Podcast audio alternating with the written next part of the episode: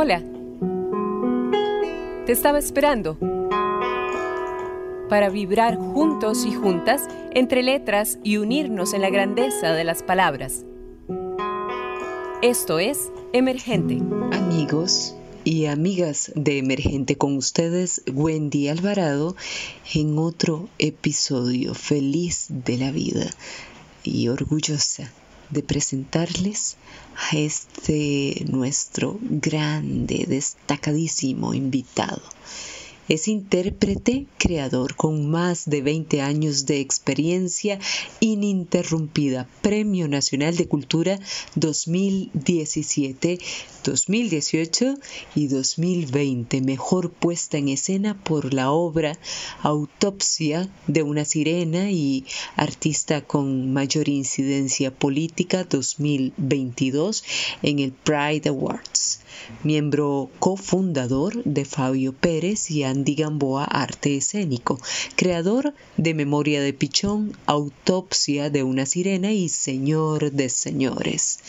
Actor en la película Ámbar de Esteban Ramírez. Actualmente forma parte del elenco de las Mil Una Noches, producción del Teatro Nacional, bajo la dirección de Ana María Moreno orgullosamente, como les mencionaba antes, les presento a este señor de señores, nuestro querido primer actor, Andy Gamboa.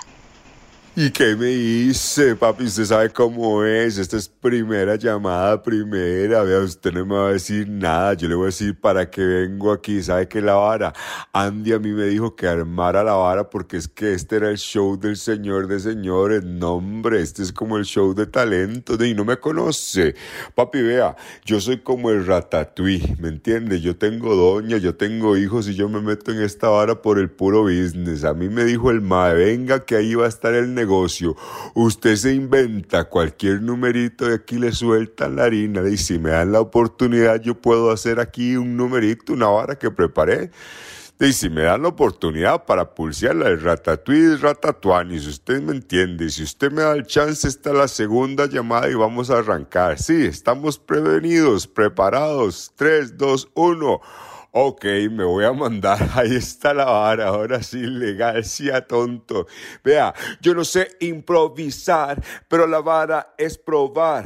Yo a usted le puedo actuar, cantar, bailar y recitar. Me dicen el maleante, porque siempre voy delante. Me dicen delincuente, pero que venga y lo cuente. Podemos bien quedar, pero me tiene que pagar. Yo no vine a molestar, aquí la vara es jugar. Se lo pongo más sencillo. Así legal soy bien cochinillo. Al chile yo soy bien diablillo porque le chupo el fondillo. Con ese men yo me enredé. Así legal no sé cómo fue. Yo me dije, ay mier, ay mier, pero si usted tiene mujer, todo esto es un negocio y ese mae es mi socio. Si usted me dice que esto es ocio, yo le digo, no sea necio. Sí.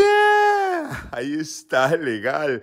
Ahora sí, y lo que vamos a hacer es de pasar ahí la gorrilla o la vara, lo que tenga su voluntad de colaborar. Si ustedes me quieren ayudar en algo antes de que continúe la función, ¿entiende? Porque si no me quieren ayudar, yo entiendo cómo es que anda la situación, ¿entiende? Yo estoy metido en esta vara por puro negocio, ya yo le dije, yo tengo a la doña, a los chamacos. Y últimamente, si no me van a colaborar, yo le voy a contar cómo es que está la vara. Yo le hice un servicio a este mae Andy, pero ese mae no me quiere pagar. Ahí pasa metido en Grindr, en Scruff y la vara. ¿Entiende? Así está la vara legalmente. Ese mae me dijo, papi, lléguese. Y sí, yo llegué. Le hice el brete, lo puse, lo pulsé y la vara. De cinco tejas para arriba, le dije yo, no hombre, y le cobré 20 rojos, mae, el mae no me ha pagado y aquí estoy yo esperando como en la vara, a ver si ese mae sale y me paga los 20, 25 ya, con la, con la morosidad y la vara, a ver si me ayuda con la vara. Andy, ¿va a salir o no? Hágame el favor y me presta ahora sí la harina que usted me tiene que dar y no me agarre hablado. Deme esa harina, si no aquí volamos los pichos. Andy, ¿sale sí o no? ¿Cómo es la vara? Pues claro, así está la vara de que sale, sale, sí o no, ¿cierto, Andy? Claro, sale. Bienvenido, Andy Gamboa. Pues primero que todo, muchísimas gracias eh, de verdad por aceptar la invitación para participar de este tu espacio de emergente. Créeme que estamos eh, sumamente complacidos, complacidas de tenerte por acá en este espacio. Gracias infinitas por, por aceptar. Contanos, Andy, por favor, acerca de los procesos creativos de estas obras. ¿Cómo fue que te nacieron? ¿Ya en algún momento de tu trayectoria artística las habías visualizado, planeado o solo brotaron así de un momento a otro tal cual explosión? Hola, hola, ¿qué tal? Qué gusto, qué honor de verdad poder compartir un ratito con todos ustedes, con todas ustedes y especialmente con vos. Vieras que es interesante la pregunta que, que me haces porque siento que es el tiempo que me tocó, el tiempo que me tocó vivir y es el tiempo en que les tocaban a las obras nacer ver la luz, llegar a los escenarios. Creo que desde hace mucho tiempo existía la, inquietud, la necesidad, quizás algo así tan incómodo como dormir con un trompo en la bolsa y llega este momento en que dices algo tengo que hacer con lo que me está atravesando entre pecho y espalda pero te digo que es el tiempo oportuno porque creo que la madurez actoral, la experiencia en las tablas, en el escenario, coqueteo con el teatro de papel, con la danza, con muchas otras expresiones artísticas, con el cine y por supuesto cuando conecto y me doy cuenta que hay artistas, hay personas que escriben sobre su biografía o la biografía de otras personas, cuando conozco el biodrama, ahí es donde me entotoro, donde me alboroto, donde digo, yo quiero también hacer esto, especialmente cuando descubro a la maestra Conchi León, dramaturga y actriz mexicana, que también tiene una obra sobre su papá.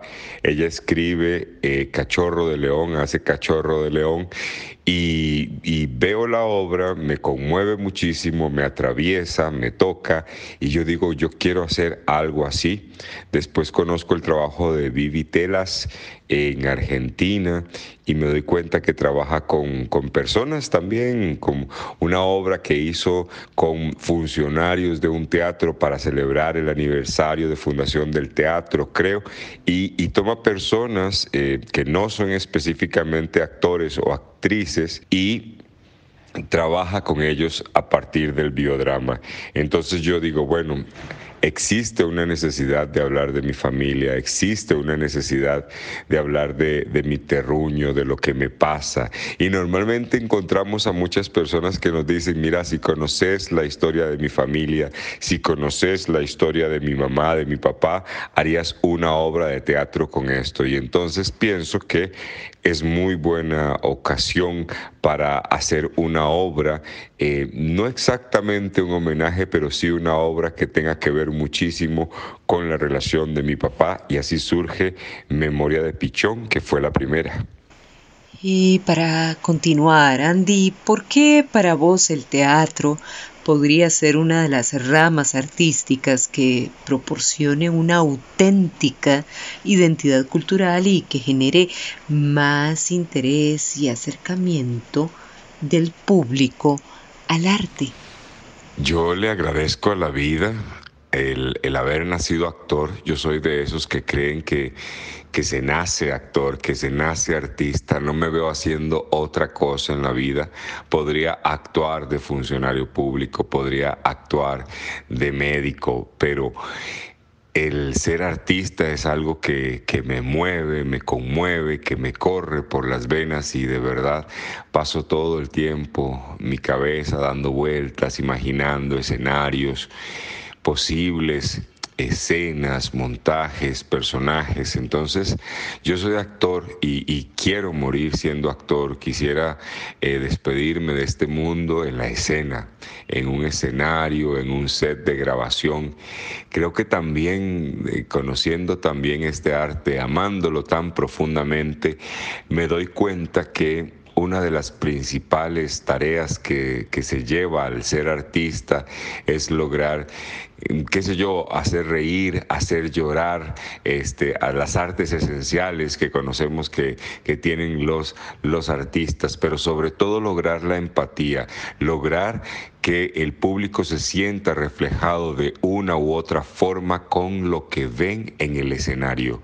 Y entonces e, ese sentido de identificación donde un personaje nos recuerda alguna anécdota familiar o muy personal donde sentimos que hemos atravesado también por momentos como los que nos están mostrando los personajes de una pieza, creo que eso ayuda muchísimo a enraizar, a conectar con otros seres humanos y por ende crear eh, discusión, crear diálogo, sensibilizar y llevar, em, qué sé yo, un mensaje a, los hogares, a, a las familias con lo que se está presentando en un escenario donde muchas veces artistas comprometidos tocan temas que le atañen directamente a la comunidad costarricense, a, la, a la población mundial, ¿verdad?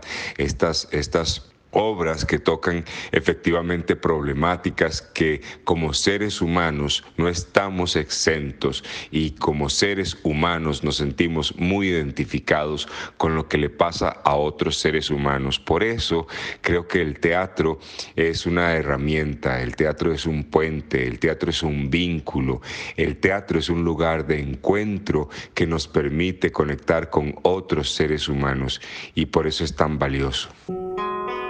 Esto es Emergente.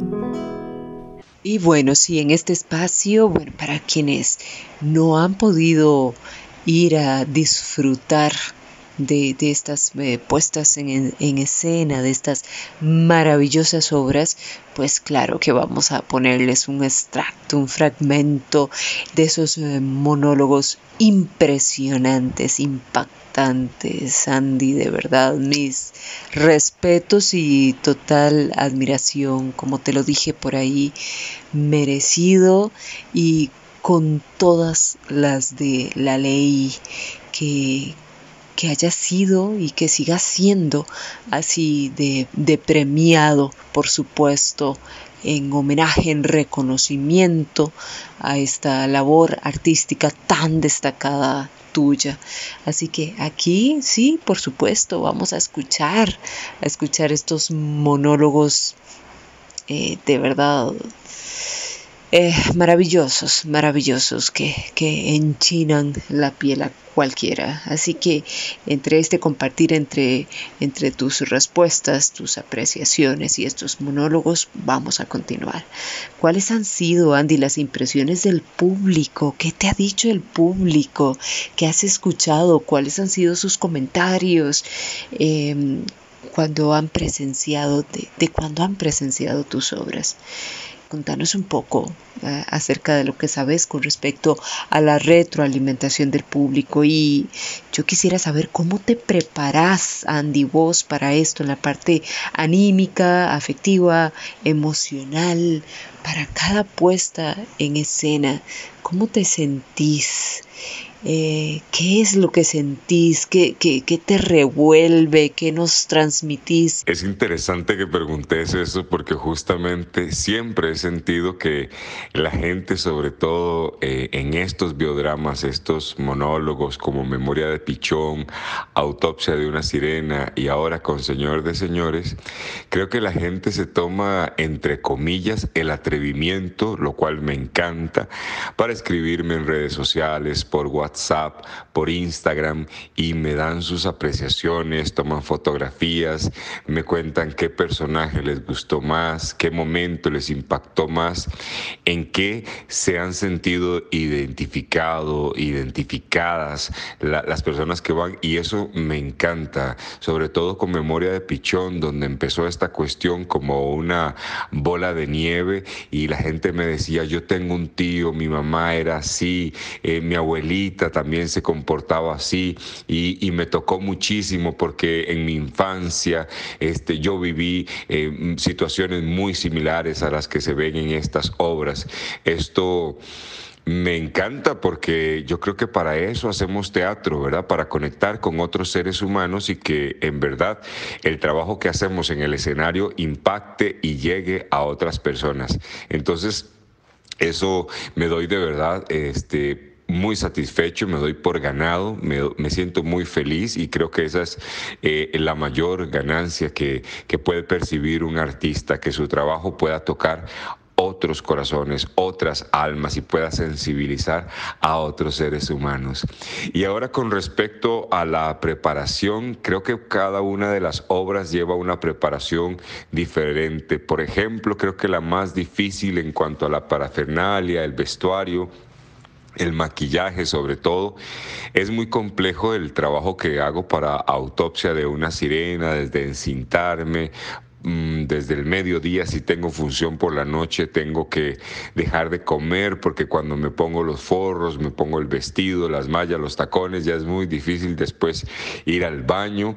Entonces creo que esa es la que requiere pues un trabajo ahí más, más complicado, con memoria de pichón, con señor de señores, la concentración, una especie de ritual de observar eh, el vestuario, la utilería, el escenario, estar conmigo mismo, empezar a invocar a los personajes, porque también ahí me escudo un poco, ¿verdad? Esta cosa de, de ser actor es una maravilla porque son los personajes que hablan a través de mí, donde les presto el cuerpo y la voz para que ellos sean los que se representen a sí mismos en el escenario y uno termina siendo solamente un instrumento que obviamente se preparó en una escuela de teatro para poder tener herramientas y defender estos procesos creativos, pero siempre voy a defender que existe magia en el escenario donde aparece la sirena, aparece la abuela, aparece el pichón, la mamá, el papá y otros personajes donde solamente yo me entrego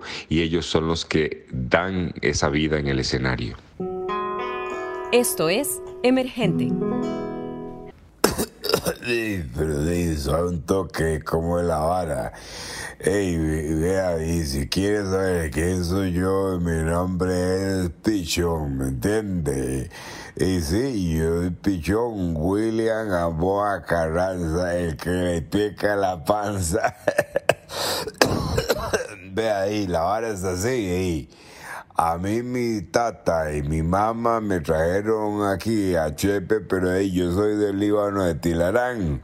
Usted conoce el Líbano de Tilarán, yo hijo de a Carmen Lía Carranza Carvajal y Antonio Gamboa, ¿entiende? Y ya después, cuando yo estaba un poquitillo más grande, y fue que a mí me trajeron a aquí a Chepe y cuando yo estaba en el cole mi hermanilla Mayela fue la que me presentó a Sandra. Oiga, un mujerón, el sol se paraba a verla, ¿entiendes? Sandra era, oiga, un mejor dicho, como una muñeca ahí.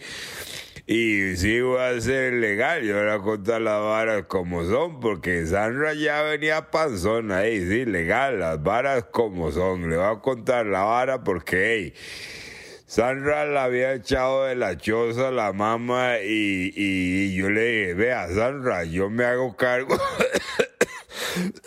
y a un toque porque me estoy echando un tapiz y oiga, siento como un gatito bajando de culo, ¿entiende? Entonces yo le dije a Sandra que yo me como esa bronca. Entonces eh, eh, ahí nos fuimos a un cuartillo ahí en el resbalón eh, por, por las Luisas ahí, Quesada Durán. Y ahí fue donde vino el mayor, Digüen. El carajillo no es hijo mío, pero yo me como esa bronca. A la doña le cuadran mucho los chiquillos y, y entonces dice, pulsear la parejilla. Y es verdad, ahí fue cuando vino la picuya, Wendy. Oiga, que esa carajilla... ay, ay, soto que para echarme un guapirulazo. Oiga, la picuya Wendy es como una anigua encarnada. Qué carajilla para joder. Oiga ahí.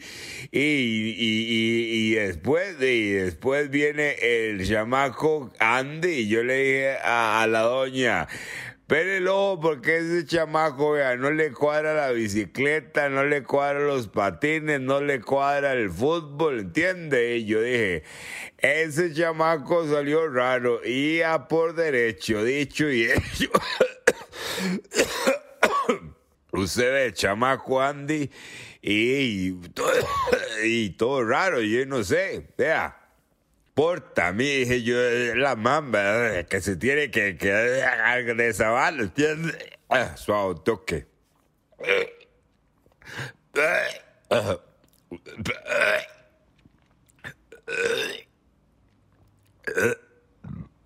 Ay, pichón, pero es que sí se lo echó bien fuerte, hombre.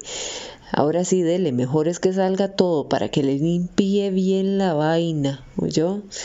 Y nada, muchísimas gracias por contarnos ahí de, su vida y contarnos, presentarnos a su familia, Tuanis, que, que los estamos conociendo. Gracias por estar aquí en Emergente, aquí, así todos lo conocemos. Y entonces ahora que, que sigue, seguimos, Andy. Esto es Emergente. Gracias por, eh, por, compartir con nosotros. Vamos a, a, continuar porque pues claro nos estamos arrimando al final, pero bueno, también quisiera saber, ¿crees que cualquiera puede ser actor, actriz, digamos que de la noche a la mañana y no sé, contar con, eh, con un éxito rotundo así de repente? Yo soy de, de los que cree que se nace artista, uno siente esa necesidad de crear, de comunicarse con otros seres humanos y no desprecio nada. Como decía una amiga, todo ha servido, los triunfos, los fracasos, todo sirve para, para la creación. Creo yo que las personas sabemos cuando somos buenas para algo, cuando nos sentimos más cómodas en X o Y profesión u oficio. También considero muchísimo que es importante valorar eh, las personas que pasamos por una escuela profesional de arte dramático, pero no menospreciar también a los actores naturales que también tienen ese ese geniecillo, ese angelito ya innato y que les funciona muy bien sin haber pasado por una escuela, se paran en un escenario, hacen una película, hacen un corto y, esa chispa de la actuación está también en, en sus corazones, en su cuerpo, ¿verdad? Entonces, He, visto actores y actrices excepcionales que han pasado por escuelas y los que no. Entonces, simplemente eh, creo en las personas que son auténticas, en las personas que creen en sí mismas y que tienen un talento y muchas veces el hacer teatro, el atreverse a dar un pie hacia adelante y empezar a actuar, eso es lo que se necesita para empezar a agarrar todo esto que, que el público agradece tiempo después, que es la experiencia y que son las tablas, ¿verdad? Entonces, no puedo negar, no puedo negar que hay personas que tienen un talento innato sin preparación previa y hay personas también que pasan por una escuela, que pasan nutriéndose, que pasan creciendo y aprovechando las oportunidades para seguir siendo más y mejores histriones en lo que se abarque, ya sea en el escenario, en cine o en cualquier eh, profesión artística, ¿verdad? Entonces, mm, es eso, yo no, no soy escéptico, agradezco muchísimo el acto de amor que significa poder poner una pieza en el escenario para el disfrute y deleite del espectador. Y cuando se hacen las cosas con ciencia y paciencia y sobre todo con sinceridad, el público es el que más te puede agradecer o el que más te puede odiar, ¿verdad? Entonces, lo más importante es ser muy honestos y decir, creo que lo estoy haciendo bien, creo que estoy entregando un producto honesto, creo que me estoy conectando conmigo mismo y estoy ofreciendo un trabajo de calidad al espectador. Y si eso es así, el espectador lo va a agradecer siempre. Pues sí, claro que, compartimos estas apreciaciones que, nos haces llegar. Andy, ya con esto me voy a despedir, no sin antes agradecer montones, muchísimo, así con el corazón repleto de agradecimiento por haber aceptado la, invitación y compartir acá con nosotros y nosotras. Eh, quisiera terminar con esto. ¿Por qué abogarías para que el teatro pudiera figurar como una de las materias artísticas obligatorias en una malla curricular, ya sea escolar o colegial. ¿Cómo lo justificarías? Muchísimas gracias Andy Gamboa nuevamente por estar acá con nosotros y nosotras en este tu espacio de emergente. Porque el teatro salva vidas. Creo que es muy importante recalcar esto. En mi caso, siendo hijo de un privado de libertad, de una ama de casa que sufrió por muchísimos años violencia intrafamiliar, donde existe un hogar fragmentado desquebrajado por todo esto que implica el alcohol, las drogas, con un padre alcohólico, con rechazo muchas veces también dentro del seno familiar por, por haber, eh, por ser un, un, hijo gay y tener también una hermana trans. Todo esto, como quien dice, tenemos todos los números de la rifa para terminar siendo una persona eh, que no le va a ir muy bien, podríamos decir, en la sociedad, que seguramente también podría terminar en manos de algún vicio, podría terminar también en una cárcel. Pero el teatro es lo que me ha salvado a mí para poder sacar esto que me atraviesa entre pecho y espalda, para poder denunciar, para poder sanar, para poder poner en la escena problemas que me tocan, que me atraviesan y que también atraviesan a otros seres humanos. Siempre voy a agradecer la oportunidad de haber nacido artista, de haber nacido actor, porque desde mi trinchera puedo defender, puedo acusar, puedo sanar y puedo ayudar a que otros seres humanos encuentren en las artes, en las bellas artes, en las artes escénicas, un oasis, un lugar donde también existe el berreo, donde existe el grito, el llanto, para no repetir patrones, para romper cadenas, que si venimos de un hogar muy fragmentado, donde hemos vivido una infancia y una adolescencia bastante convulsa, podemos en el teatro encontrar ese momento, ese lugar donde podemos ser nosotros, donde también podemos jugar a ser otros y ver los problemas que tuvimos y que nos aquejaron durante tantos años como otra forma en la que yo veo ese problema, lo ataco y además lo expongo.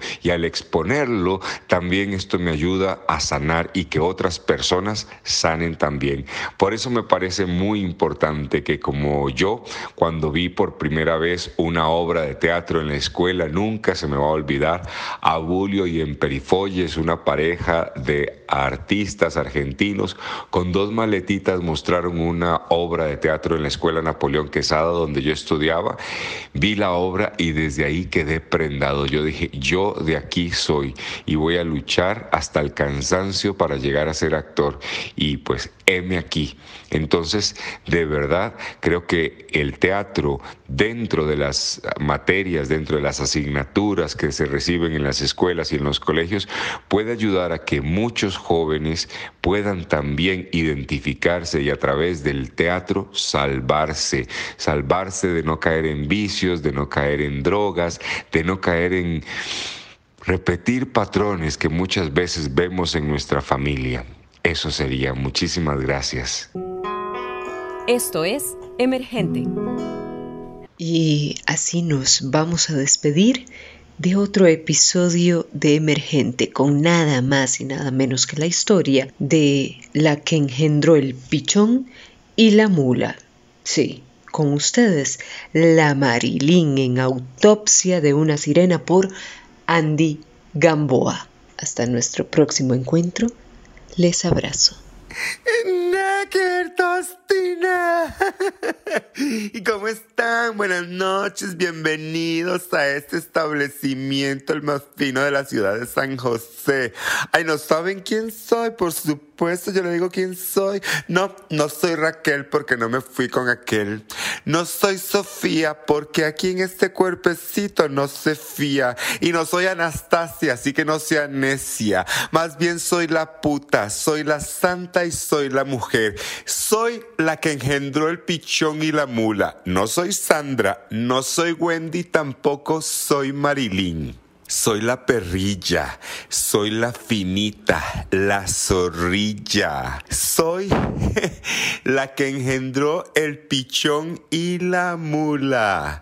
Soy la mujer maravilla, porque de este cuerpo varios personajes saldrán y me ayudarán a contarles mi historia y más de una ahogada quedará, porque soy la que se transforma todas las noches como se transformaba mi mamá la mula esperando al viejo argeñado ese de pichón y mi tata, nada que se aparecía.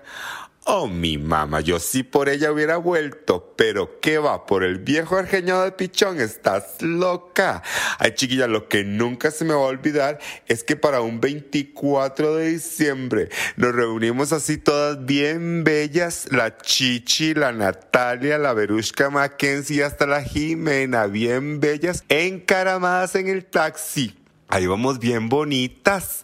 No sé, para ir a visitar a la abuela, la prima, la hermana, la mamá. Era diciembre, tiempo de compartir y celebrar. Vos sabes, yo fui de las primeras que me bajé ahí en Autos vos sabes, porque el negocio ahí todavía lo tiene mi tío. Bien bella, con un vestidito pegadito, pegadito, pegadito que parecía que venía bajando y saliendo del mar aquella sirena bien bella, vos sabes. Ay, oiga la patrulla y toda naquertastina. Chiquiris, y entonces que me asomo yo hacia el negocio de mi tío ahí en Autos cuando se asoman todos mis primos como zarigüeyas bien bellas ahí encaramadas en el balcón. Yo no sabía qué hacer, pero ahí bajó mi mamá, la mula. Me abrazó tan fuerte, tan fuerte, que yo creo que ahí fue donde me quebró una costilla y quedé así como talía, vos sabes. ¿Qué? No, chiquines, en serio, me abrazó muy fuerte. Yo le di el regalo que le había llevado bien bonita yo y dicen que mi mamá con la misma se encerró en un cuarto a llorar. Y yo como la Magdalena iba ahí en el taxi, bajando la ventana, dejando aquel rastro de lágrimas, según yo como la Hansel y Gretel para que mi mamá me fuera a buscar. ¡Na que tostina! Mi mamá en la casa de ella y yo en la mía. Vos sabes dónde es mejor ni me haga hablar, tostina. Emergente, un programa en coproducción con Radio U, Universidad de Costa Rica.